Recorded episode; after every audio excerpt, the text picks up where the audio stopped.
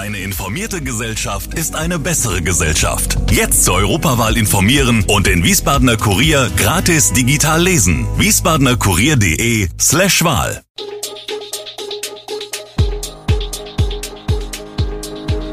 Gude, unser morgendliches News Update. Das Wichtigste aus Wiesbaden für Sie im Überblick.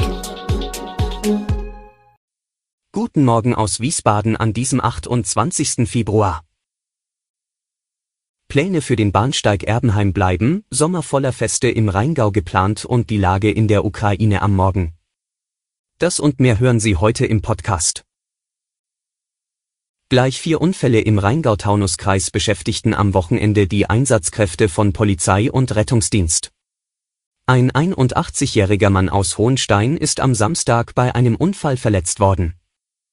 Laut Polizei klagte der Mann während der Fahrt gegenüber seinen Mitfahrern schon über Unwohlsein. Dennoch fuhr er weiter.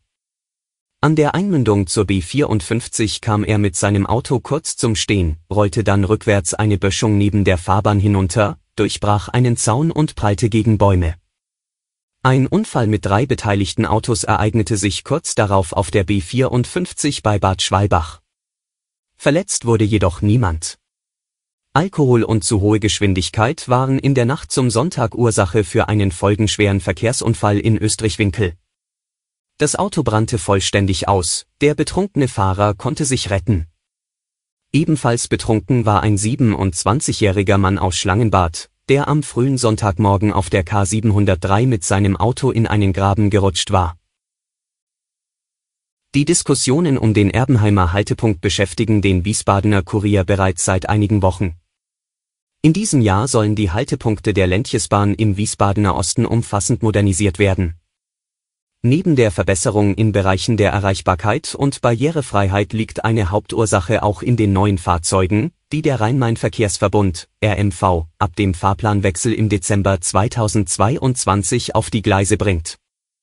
Die neuen Fahrzeuge machen eine Anpassung sämtlicher Bahnsteiganlagen auf eine Höhe von 76 cm erforderlich, so eine Bahnsprecherin.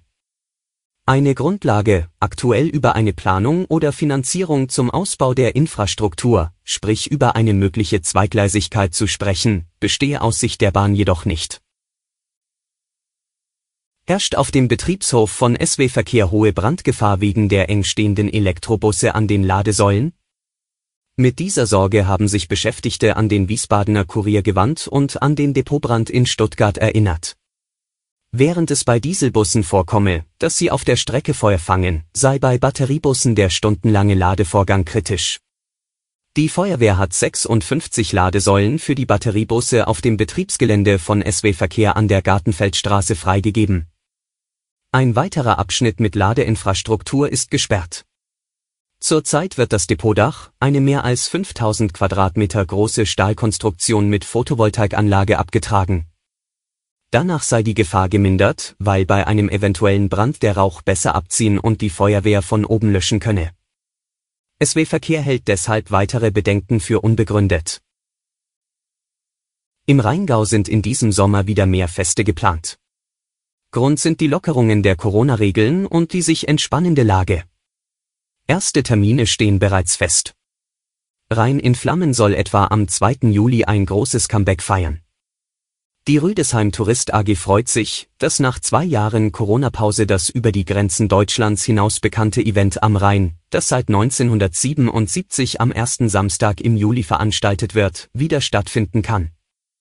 Ebenfalls geplant sind das Besser als Nix Festival, das Erdbeerfest in Erbach, das Geisenheimer Lindenfest, das Sekt- und Biermeierfest in Eltville sowie das Schönhier Festival. Derweil ist die bundesweite 7-Tage-Inzidenz erneut gesunken. Das Robert-Koch-Institut gab den Wert der Neuinfektionen pro 100.000 Einwohner und Woche am Montagmorgen mit 1238,2 an. Zum Vergleich, am Vortag hatte der Wert bei 1240,3 gelegen.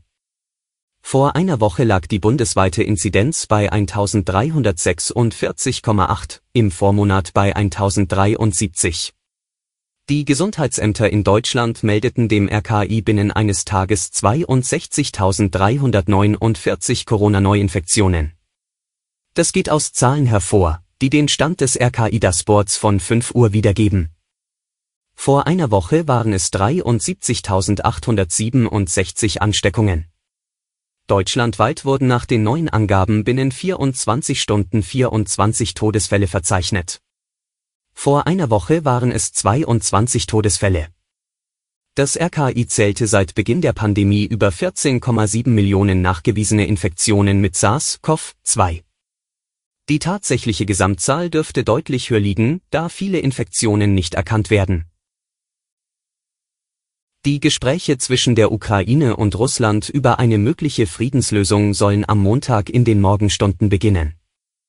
Das melden die russische Staatsagentur TASS und die Ukrainska Pravda.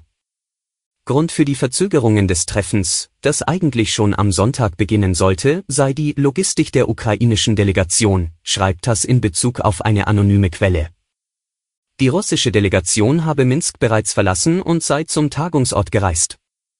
Der ukrainische Präsident Zelensky zeigte sich skeptisch, ich glaube nicht an ein Ergebnis dieses Treffens, aber lasst es uns versuchen. Die russische Offensive gegen die ukrainische Hauptstadt Kiew wird nach Angaben des ukrainischen Militärs von Russland unvermindert fortgesetzt. Die Europäische Union hat in der Nacht zum Montag ihre schwerwiegenden Sanktionen gegen die russische Zentralbank in Kraft gesetzt. Das geht aus dem EU-Amtsblatt hervor. Alle Infos zu diesen Themen und noch viel mehr finden Sie stets aktuell auf www.wiesbadener-kurier.de.